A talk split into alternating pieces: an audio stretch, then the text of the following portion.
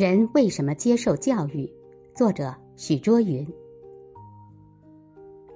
太平洋上的孤岛从来没有人去过，那里一样有日落日出，一样有花开花落，一样有春夏秋冬。